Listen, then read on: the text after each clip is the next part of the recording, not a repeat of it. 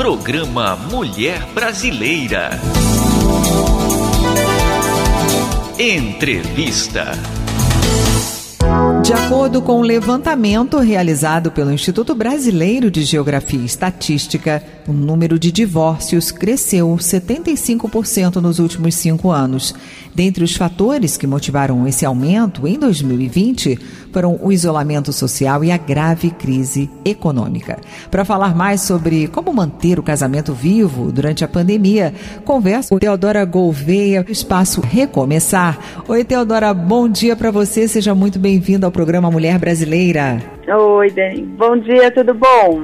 Tudo certo. Um tema importante aí, né, para esclarecer aí os nossos ouvintes, né, Teodora? Com certeza. É algo muito falado, né, é verdade. atualmente. E dar uma ajuda também aos casais, né?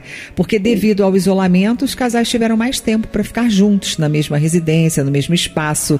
Por que que essa maior aproximação foi um dos fatores que elevou o número de divórcios aqui no Brasil? Então, Dani, a gente sabe que a rotina já é algo que normalmente cansa um pouco os casais, né? A, a, rotina normal e independente do isolamento. O que, que acontece com o isolamento? Isso ficou muito mais intenso, né? Você não teve nem o tempo de respirar, de ter um pouco da sua individualidade que é, é, extremamente importante, né, no casamento. Então, quando você perde um pouco isso, eu acho que fica muito complicado de seguir em frente. Bem, apesar do recorde de divórcios, uhum. né, que foram registrados aí em 2020, o número de separações vem subindo há cinco anos. Uhum. Isso já é uma constante, Sim. né? Que fatores que estão levando os casais a se divorciarem? Então, primeiro a gente tem que pensar como o casamento ele sempre foi visto como uma convenção social. Ele tem é, todo mundo tem aquele objetivo de casar uhum. e de ser feliz para sempre. Uhum. Só que isso tem mudado nos últimos anos porque as pessoas são mais livres, né? A gente não tem mais aquela obrigação. Tem tem o divórcio, né? Tem tem um monte de coisa. A, ao mesmo tempo que isso não dá, nos dá uma liberdade, né, que antigamente não tinha, eu acho que as coisas ficaram muito descartáveis também. Então as pessoas não conversam, as pessoas no primeiro problema já desistem, uhum. né? E eu acho que isso, isso é um dos fatores, assim, a falta de comunicação, né? A falta ali de insistência até numa coisa legal que você construiu. Eu, eu, eu diria que esses são um dos fatores. Com a pandemia e o isolamento social, todo mundo está meio que impossibilitado, né, de sair de casa nesse momento. Uhum. E com isso a rotina está concentrada exatamente né, naquele espaço. Que a gente pode fazer alguma coisa diferente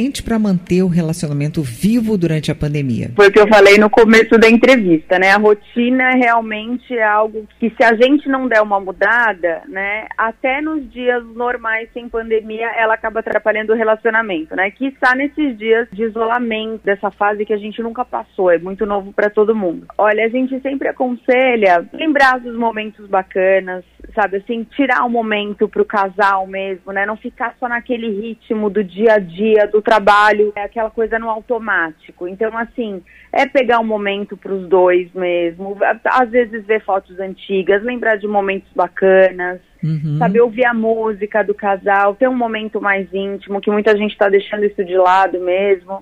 Acho que a gente sempre fala lá no Espaço Recomeçar comunicação, uma boa conversa, isso nunca pode ser deixado de lado. Exatamente. E, e assim, a, e na, na, pandemia também assistir aqueles filmes que você deixou de assistir porque você não tinha tempo, atualizar séries, jogar jogos. Uma coisa que eu acho muito bacana também é você fazer videochamada com os amigos, né? Você com o casal mesmo. Você como casal, você liga para seus amigos, vocês fazem uma confraternização online também, tudo para quebrar essa rotina automática que a gente tem. Agora, você que eh, está nesse espaço recomeçar, né, que trata bastante bastante o lado uhum. espiritual das pessoas.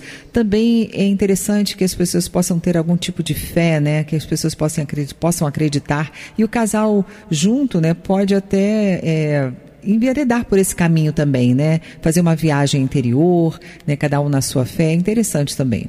Isso sempre, isso para a vida, né? Se para a vida a gente aposta nisso, né? Eu acho que é nossa base, nosso conhecimento espiritual, a nossa interação com o divino, seja lá no que você acredita. Eu acho que isso, isso é muito importante e na hora do casamento também, sempre, porque você tendo a sua individualidade, você se entendendo, você estando bem com você, isso nem precisa falar o quanto melhora no relacionamento também, né?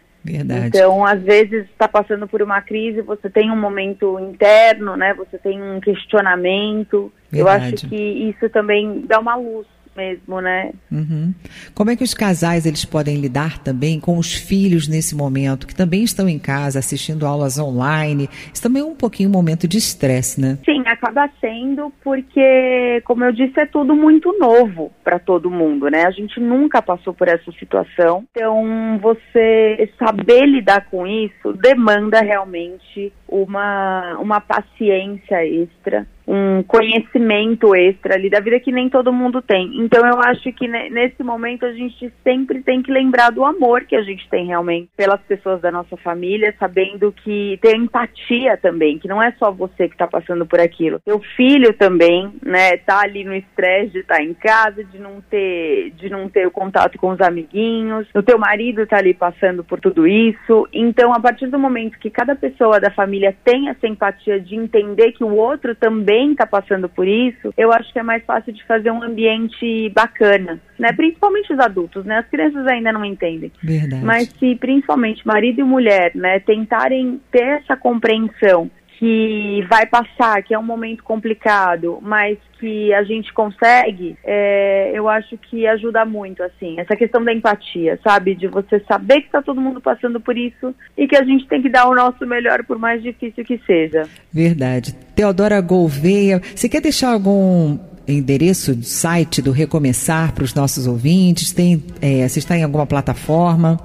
Então, a gente está em diversas plataformas, tem o site que é né, www.espaçorecomeçar.com.br. Lá tem diversos textos também que podem ajudar muita gente.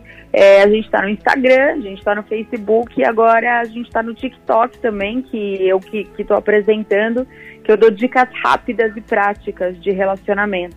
Maravilha. Eu acho muito bacana também que o pessoal interage bastante, pergunta bastante coisa e convido a todos também a o fazerem. E só que o arroba do TikTok é Dica Recomeçar. Dica Recomeçar. Conversei com Teodora Gouveia, Espaço Recomeçar. Teodora, muitíssimo obrigada pela sua entrevista aqui na Rádio Rio de Janeiro. Tenha uma ótima quinta-feira. Obrigada, Dani, para vocês aí também. Até mais.